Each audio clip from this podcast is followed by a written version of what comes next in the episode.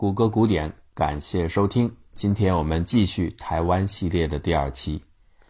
美国著名的汉学家费正清对于中国历史很早就提出过一种独到的见解：中国文明是二元共存的。中国人当然很熟悉所谓的二元论，那最典型的莫过于南方北方之分，譬如网络时代下的甜咸豆腐脑之争。元宵汤圆之论都是这种认知的一种娱乐化的表现。然而啊，南方北方二元论，它本质上是建构在中国自身演化的框架之上的。如果站在世界历史的演化视角上来观察，中国的南方北方其实是一体的，它们都代表着大陆中国。与之相对应的是海上中国，它是由中国东南沿海狭窄的岸线延伸区内的渔民。主要港口的商贾、控制贸易特权的官吏、散布在东南亚、东亚各国的中国侨民或者海盗，以及与所有这些海上活动相关的周边国家当事的各方所组成的庞大集合。它不是一种独立的政权或者行会组织，而是一种纯粹利益驱动下的行为网络。海上中国与大陆中国，这就是费正清对中国的二元建构。海上中国相对于古老的大陆中国而言，是一种独特的存在，是在自发经济力量的强大驱动力下，逾越政治体制和僵化价值观的羁绊，在适当的管制缝隙当中生发出来的一种次级文明形态。它顺应了早期全球化的大潮，实现了与世界变革的某一种融合。大陆中国和海上中国相比，前者是封闭的。后者是开放的，前者是官方的，后者是民间的；前者是政治的，后者是经济的；前者是民族的，后者是世界的。当然，还有一点很重要：前者是主体性的，后者仅仅是局部性的。而且很可悲的是，后者往往还是很孤单的。海上中国强盛之时，中国从不在意；海上中国衰落之时，中国仍然不在意。从鸦片战争后的无动于衷，到甲午战争后几乎立刻恢复的中日友好，甚至台湾的被迫割让和东北的失控危险，都没有真正触动中国人的底层焦虑。直到大陆中国面临到切肤之痛时，人们的危机感才总爆发而出。从这个角度出发，可以衍生出许多的讨论。比如，一部中国的现代史，从某种意义上来说，就是海上中国挑战大陆中国的缠斗史。晚清的洋务运动如此，后来的辛亥革命也如此。北洋政府与南方政府对峙之时，代表大陆中国的北方军阀占据了上风。此后，国民政府建构的中华民国代表了海上中国，它的革命路线是自南向北，自海向陆。从海上中国的大本营广东出发，进而取得政权。它的价值体系和许多的班底皆来自于海洋国家的日本和英美。但是，这个海上中国政权仍然未能改变最后败于大陆中国的命运。从一个新兴的大陆国家德国的学者脑海中创造的，经过了一个古旧的大陆国家俄国舶来的思想，最终排挤了海洋中国。共产党革命取得胜利的路线恰好是从北向南，从陆向海，而他们的基地则是大陆中国的发祥地——黄土高原。不过，大陆中国并没有能够跨越海洋取得完胜。在接下来的历史中，海上中国和大陆中国隔着海峡对峙了半个多世纪，最终在悠远的岁月后，逐渐产生出分裂为两个中国的重大民族危机。直到如今，需要承认，上述的这些玩味也许脱不进一种个人体验的附会之处。所以呢，我们还是说回到历史之中。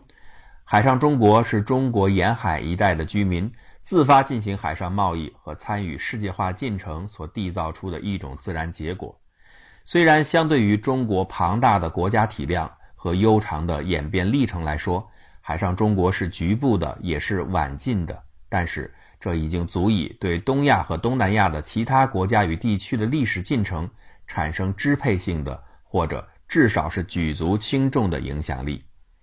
东亚和东南亚最基本的地理形态是围绕着中国大陆的弧形海岸线分布着的一条弧形岛链，从库页岛、日本列岛、琉球群岛、中国台湾、菲律宾、印度尼西亚诸岛，直到马来半岛。如果把这条弧形岛链看作是一种断续相连的陆地走廊的话，那么它和中国大陆海岸形成的这种两条走廊隔海相望的态势。就和欧洲的地中海非常的相似，只不过地中海是横向延伸的，而东亚版本的地中海是弯曲伸展的。地中海在直布罗陀海峡和突尼斯尖角两个地方变得十分狭窄。与之类似，东亚的岛链走廊也有两处和陆地非常的接近，一处是从大陆基线突然伸出的朝鲜半岛与日本的九州，还有一处就是台湾和大陆的福建。正是这两个节点，把东亚版本的地中海大体上分成了日本海、东海和南中国海几大海域。谈到东亚的近代历史，当然要围绕海上中国来说。长期以来，海上中国的运行实际上是脱离于中央王朝的秩序的。无独有偶，这种情况在欧洲也是存在的。许多人可能知道，西班牙、葡萄牙凭借殖民地的发现。和对大量白银贸易的垄断，占有了近代化发展的先机。可是最终，他们被英国、荷兰所取代，这是为什么呢？其中有一个很重要的因素，就是西班牙看似风光无比的全球贸易，看似赚钱无算的洲际买卖，实际上早已经是脱虚的。王室以税收承包的方式，将贸易特许权租借给商团运营，而商团呢？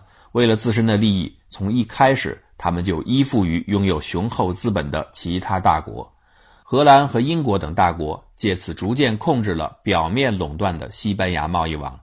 所以，从一定程度上来说，西普两牙的商业帝国只是一个空壳，脱去的经济运行暗流早就让垄断的巨额利润流向了其他各国。对于这个话题，我们还会专门来讲。塑造历史的不仅仅是经济暗流，还有真实的海洋潮流。在太平洋西岸深邃的水体之下，经年不息地涌动着两支大规模的洋流，分别叫做清潮和黑潮。清潮发源于高纬度的白令海峡，一路沿着今天俄罗斯海岸自北向南流动，所以亲潮是冷流，被称为千岛寒流。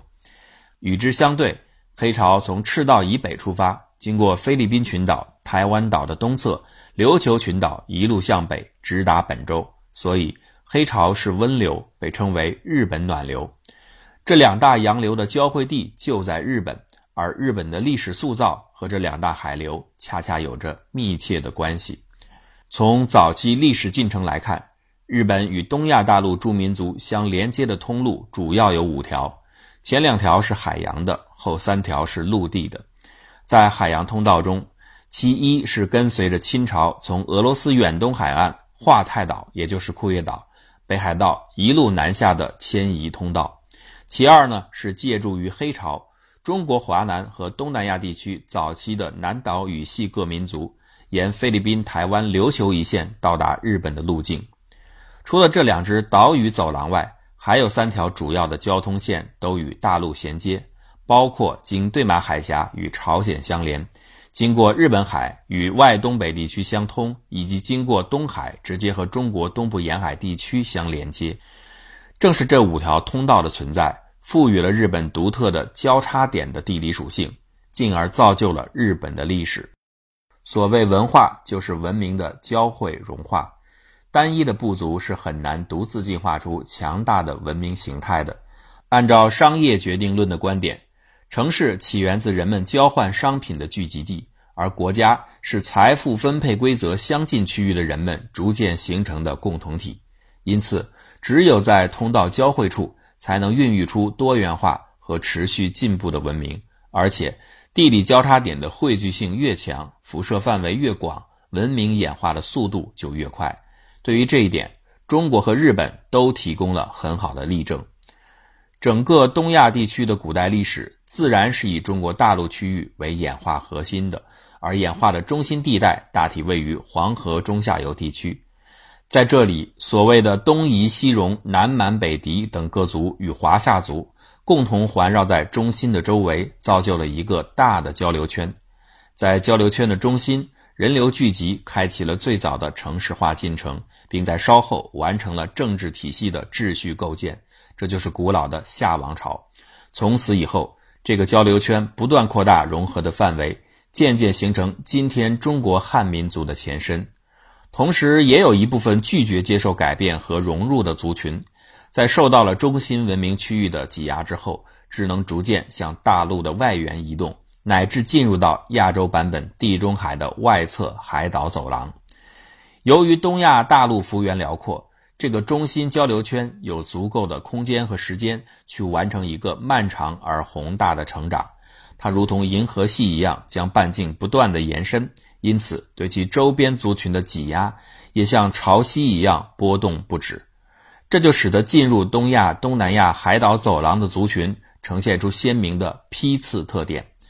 随着时间的推移，越晚迁入的族群越能为海岛走廊上的岛屿带来更为先进的文明形态，并且凭借生产力优势，把早先到来的民族挤入到高山内地或者偏远地带。菲律宾的内格里托斯人、台湾的高山各族、日本的虾夷人莫不如此。在菲律宾、台湾和日本的考古遗迹均可证明，在这些岛屿上，从石器时代到陶器时代再到铁器时代，所有的文明跃迁都不是本地原住人群的进化所得，而是由后来的批次的种群更替而来。东亚、东南亚岛屿走廊上的人口迁移。在大陆中国的能量激励下持续进行着。由于走廊是狭窄的，所以这种迁移只能有两个方向：一种是自南向北，顺着黑潮方向的传播，从中南半岛和中国的华南地区，经过菲律宾、台湾、琉球到达九州。从大陆起点来看，这构成了向左的大回旋。还有一种方式是自北向南，逆着黑潮方向传播。从东北亚经过朝鲜半岛到达日本，再沿着九州、琉球、台湾直至东南亚。从大陆起点来看，这构成向右的大回旋。在真实的历史进程中，两种回旋方向的人口迁移应该同时存在过，并且基于地理上洋流便利的原因，向北进入日本的传播方向应当占据了主要地位。这就是日本古文明当中黑潮之路所塑造的南方要素。举个例子来说明，日本的稻米种植是从中国江南地区经过朝鲜半岛传入日本的，到了弥生时期形成了延续至今的稻作文化，这是典型的向右回旋。但是根据国分之一的研究，在稻米种植开始之前，日本薯类和芋头类作物的种植是从菲律宾。掠过台湾和琉球，传入到日本境内的，这就是所谓的照叶林文明带，极有可能这是日本绳文时期农耕文化的起源。显然，此处呈现出了向左回旋的形态。今天有不少具有台湾独立意识的普通人心中较为倾向于强化向右回旋现象的存在，特别是从日本到达台湾的这一段，希望以此来佐证。台湾早期文化元素当中，更多的承接自日本而非中国，这样的解读啊，至少在这个地方没有多大的意义。首先，这种久远历史时期的人类交流，只是一种早期的人口准备阶段，远远谈不上政治建构和文化塑造。其次，就算是真的论证散播的走势，那更主要的迁移方向也是顺着黑潮之路的，从大陆经过台湾到日本，而不是相反。早期人类抗拒自然力、逆潮流而动的机会其实并不很高。再者，就算有右回旋的传播存在，在日本尚未强大之前，右回旋往往止于上半段的从朝鲜到日本，而鲜有下半段的从日本到台湾。比如刚才所说的稻作文化，日本水稻承继自朝鲜和中国，而台湾的平原稻作呢，是由十六、十七世纪的闽南汉人携带而来的。并非由日本传入。至于一些专家谈及的台湾高山地区存在过的更悠久的原始稻作，一般认为它是以左回旋的方式从亚洲南方传入的，这同样也不是右回旋的结果。总而言之，早期的东亚岛屿走廊上，大多数的文化传播，无论是向左还是向右，都呈现出汇聚于日本的特点。而台湾岛并不具备地理交汇点的属性，它注定只是一个经停的小站。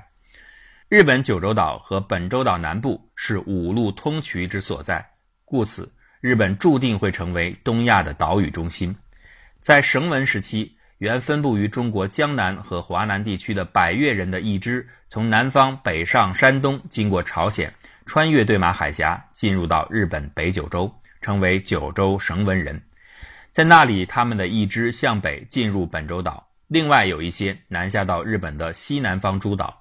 当然。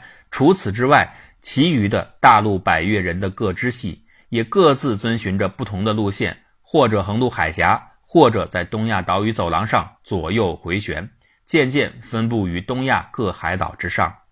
由此可见，日本、琉球、台湾、菲律宾、印尼这条东亚岛屿走廊上的最初定居族群当中，的确有相当一部分具有亲缘关系。其源头可能追溯至华南和中南半岛上的百越各部。到了日本弥生时期，百越人的另一支系倭人循朝鲜路线进入九州，和绳文人各部逐渐融合。经过雅马台古国时代之后，各部逐渐整合，形成大和王朝。日本的雏形得以确立，而日渐繁荣的畿内地区成为整个日本岛的中心。一旦中心交流圈确立，生活开始安定下来，迁移活动就自然的弱化，各条通道逐渐的荒废。从此，日本本州岛北部通道成了荒蛮的陆渔边境，而南方黑潮通路上的各个岛屿也成为真正的离岛。日本几乎如同微型的中华文明一样，开始在畿内的有限土地上营造出一种类似大陆文明的形态。此时，唯一保留下来的通路只剩下最重要的朝鲜路线。